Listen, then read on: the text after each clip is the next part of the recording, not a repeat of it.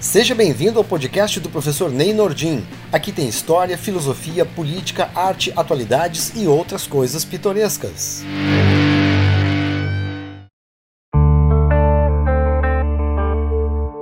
Saudações, eu sou o professor Ney Nordin e esse é o quinto episódio do meu podcast. E hoje eu vou te contar a história de uma pessoa muito interessante. Talvez tu já tenha ouvido falar na mulher que ficou conhecida como a cineasta de Hitler, pois a gente vai conversar sobre uma mulher chamada Leni Riefenstahl. Seu nome real era Helene Berta Amalie, e ela nasceu em Berlim no ano de 1902. Era filha de um empresário bem-sucedido que desejava que ela assumisse a empresa da família, já que por muito tempo ela foi filha única. Sua mãe reparou desde cedo que ela tinha inclinações artísticas e incentivava essa vertente, Desde os 4 anos, ela já estudava pintura e poesia. Aos 16 anos, ela descobriu a paixão pelo balé e foi matriculada pela mãe numa escola de dança sem que o pai soubesse. Ela se destacou como dançarina e podia ter tido uma carreira promissora se não tivesse sofrido uma lesão no joelho algum tempo depois. Ah, eu esqueci de falar também que ela era bastante atlética. Antes da dança, ela praticou ginástica olímpica e natação. Em 1924, ela foi a uma sessão de cinema assistir um filme chamado A Montanha do Destino. Esse filme impactou ela de uma maneira tão forte que ela decidiu ali mesmo que queria ser atriz e trabalhar com aquele negócio. O filme era de um diretor chamado Arnold Frank. Ele era especialista em filmes que tinham como temática cenas de natureza, montanha e Alpes, uma estética que estava em moda naquele período. Através de um amigo que era ator, ela conseguiu ser apresentada a esse mesmo diretor e logo logo estaria estreando os filmes dele. Assim, durante a década de 20, no Entre Guerras germânico, Leni Riefenstahl despontou como uma atriz bem conhecida do público. Ela estrelou vários filmes com essa estética dos Alpes que eu falei antes, um estilo que ficou conhecido como Bergfilms, ou filmes de montanha. Lembra que ainda não existia o cinema falado, era uma época de cinema mudo. Já que ela vinha da dança e tinha um porte atlético, ela se deu bem nesses filmes que glorificavam o vigor físico, praticando o montanhismo, mostrando a beleza do corpo em cenários de natureza. Esses símbolos e essas estéticas seriam apropriadas depois pelo ideário nazista na exaltação do nacionalismo. É bom lembrar que esse era o momento em que o nazismo estava fermentando e ocupando os espaços na sociedade alemã. Ela brilhou em filmes como A Montanha Sagrada, de 1926, o Grande Salto, 1927, e Tempestade no Monte Branco, de 1930. Até que em 1932 ela teve a oportunidade de dirigir um filme pela primeira vez. A Luz Azul tinha um enredo que pendia para o fantástico e também embarcava na onda da estética de montanha. Além de ser protagonista, ela teve papel na direção e na produção do filme, mas não fez isso sozinha. O nome do co-diretor, Bela Balaz, foi cortado dos créditos, esse cara é considerado um dos primeiros teóricos importantes do cinema como um veículo de política e poder. O seu primeiro filme não somente teve uma ótima recepção do público, como também chamou a atenção de um ilustre espectador. Um político que estava começando a aparecer por lá, um tal de Adolf Hitler. E a atração era mútua, porque no mesmo ano Leni Riefenstahl teve a oportunidade de ouvir um discurso de Hitler e ficou fascinada com seu poder hipnótico de oratória. E isso era verdade. Se tem uma coisa que o ditador alemão sabia fazer muito bem, era falar em público com uma energia e vigor que deixava todo mundo vidrado nas suas palavras e na sua performance. Hitler já andava interessado nas potencialidades do cinema. Logo que foi nomeado chanceler em 1933, ele diria a um jornalista norte-americano sobre suas intenções de se valer do cinema como instrumento de propaganda. Leni Riefenstahl nunca se filiou ao partido nazista, mas nunca negou que a figura de Hitler tinha exercido um grande fascínio sobre ela. Depois de assistir aparições públicas mais algumas vezes, ainda em 1933, ela tomou coragem e escreveu uma carta para o ditador. E, para sua surpresa, a resposta veio na forma de um enviado com a seguinte frase: O Führer ficou maravilhado com sua dança em A Montanha Sagrada. E logo veio o convite através do próprio Joseph Goebbels, ministro da propaganda, para que ela fizesse um filme sobre Hitler. O teste foi um curta-metragem chamado A Vitória da Fé, rodado em 1933 sobre um congresso nazista. E já na estreia, ela recebeu das mãos de Hitler um buquê de flores e ali mesmo veio o convite para fazer um filme sobre o congresso do Partido Nazista que aconteceria no ano seguinte, em 1934, na cidade de Nuremberg. Essa seria sua obra mais famosa, chamada O Triunfo da Vontade. Ela foi a única mulher a ocupar uma função oficial nas preparações do Congresso de Nuremberg, comandando mais de 200 pessoas.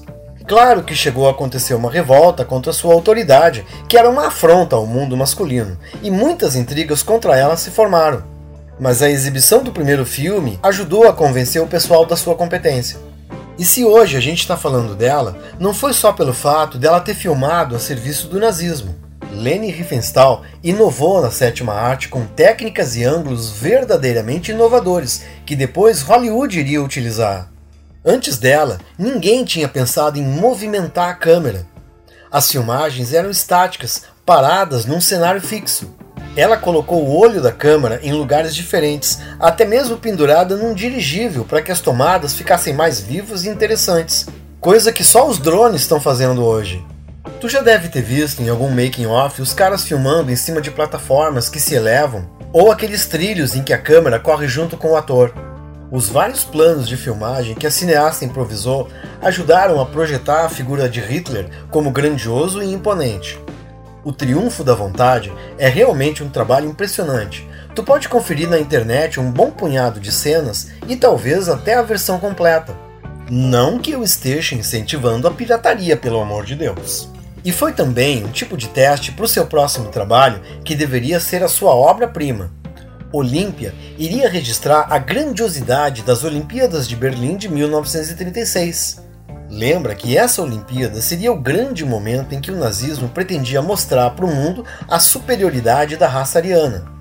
Por solicitação do governo, foi criada até uma empresa dirigida por Leni Riefenstahl, a Olympic Films Sociedade Limitada. Era uma estratégia para não parecer que o governo alemão tinha dirigido seus próprios filmes. A ideia de que a ideologia nazista seria difundida pelo mundo pela mão da iniciativa privada. E em Olímpia ela fez de novo. Inovou em cenas de movimento e planos de tomada nas transmissões esportivas. Nas corridas de 100 metros, o público podia acompanhar o atleta durante o percurso na lente de uma câmera sob trilhos instalada ao lado da pista. No salto ornamental, um cinegrafista saltava junto com o atleta. Era uma coisa que ninguém tinha visto. E ela não deixou de registrar a participação de Jesse Owens, o corredor negro norte-americano que foi sensação nos jogos pelo seu desempenho, mas também por quebrar as teorias de supremacia da raça branca ariana. Uma bela saia justa para o nazismo. E assim, Olímpia foi reconhecido e premiado na Alemanha, em Paris, na Suécia e em Veneza. Obviamente, Leni Riefenstahl também foi crescendo em fama e popularidade e uma pergunta que sempre aparecia nas entrevistas era sobre o seu relacionamento com Adolf e como ele era nos círculos fechados. Ela chegou a declarar o seguinte: Atenção, agora vai a minha imitação de Leni Riefenstahl. Vocês já acham que Hitler é louco, sanguinário, fanático? Vocês deveriam vê-lo à noite, em seu terraço, admirando o céu estrelado, falando sobre Wagner, sem uma palavra sobre política. Quando alguma coisa o emociona, ele fica com lágrimas nos olhos, mas no segundo seguinte torna-se irreconhecível em seu furor. Ele fala sem parar, mas não discute nunca. Ele me escuta quando eu exponho meus projetos de filmes. Claro que todo mundo especulava sobre um relacionamento amoroso entre a cineasta e Hitler. Ele chegou a dar de presente para ela uma casa. Aí fica difícil segurar as fofocas. Mais tarde, em suas memórias, Leni Riefenstahl contou que teve só uma vez em que Hitler a tomou nos braços, pronto para beijá-la, mas percebendo que não era correspondido, soltou-lhe imediatamente. O cara era um gentleman. Isso foi em 1935, e apesar de não ter sido sua amante, ela de fato o admirava muito. Quando em 1940 as tropas alemãs invadiram Paris, ela enviou para ele um telegrama de felicitações que dizia o seguinte: lá vai de novo a minha imitação. É com muita alegria indescritível que vivemos graças ao Senhor, meu Führer, e a maior vitória da Alemanha, que é também a sua, a entrada das tropas em Paris. O Senhor idealizou uma conquista que ultrapassa a imaginação humana. Durante algum tempo, Leni tentou registrar os documentários das conquistas das tropas alemãs. Mas quando ela testemunhou massacres contra populações judias, ela não teve estômago para continuar. Quando a Alemanha foi derrotada em 1945, Leni Riefenstahl estava entre as pessoas investigadas por crimes contra a humanidade. Ela passou por quatro inquéritos dos comitês de desnazificação. Claro que havia muitas atenções sobre ela, afinal, ela tinha produzido uma das principais obras de propaganda do nazismo. Ela chegou a ser acusada de utilizar prisioneiros como figurantes nas suas filmagens. Ficou quatro anos presa, mas por falta de provas, ela foi apenas considerada uma simpatizante e em 1952 foi absolvida. Ela ainda tentaria se manter no ramo do cinema, mas seu último filme não teve boa recepção e todos os seus projetos seguintes seriam boicotados. Então, ela se dedicou ao ramo da fotografia e depois se aventurou à fotografia submarina. Com 71 anos, ela mentiu a idade para conseguir sua licença de mergulhadora. Aconteceram muitas vezes de suas exposições fotográficas serem tumultuadas por manifestantes com cartazes gritando que ali estava a fotógrafa de Hitler. E ela nunca conseguiu tirar essa mancha do seu currículo. Quando completou 100 anos em 2002, ela falou numa entrevista ao Times que conhecer Hitler foi a maior catástrofe da sua vida e que sentia que a morte seria uma libertação da mancha causada por esse fato. Ela sempre afirmou que se arrependia de ter colocado a sua arte a serviço do nazismo, mas que nada podia ser feito para mudar isso. Leni Riefenstahl morreu durante o sono, aos 101 anos, em 2003. Ela morreu jurando que não era nazista e nunca tinha compactuado com os crimes cometidos por esse regime e essa ideologia tão nefasta. Bom, era isso e a gente fica por aqui. No episódio de hoje, eu queria te contar uma história interessante se tu gostou, procura saber mais sobre essa personagem que brilhou tanto num dos tempos mais conturbados do Ocidente e teve um final tão triste. Eu espero que tu tenha gostado e eu te convido a se inscrever no meu canal do YouTube, Professor Ney Nordin, e também a visitar o meu site de História e Cultura Geral no endereço www.neynordim.com.br. Não esqueça, quem conhece história entende melhor o mundo. Um abraço e até a próxima!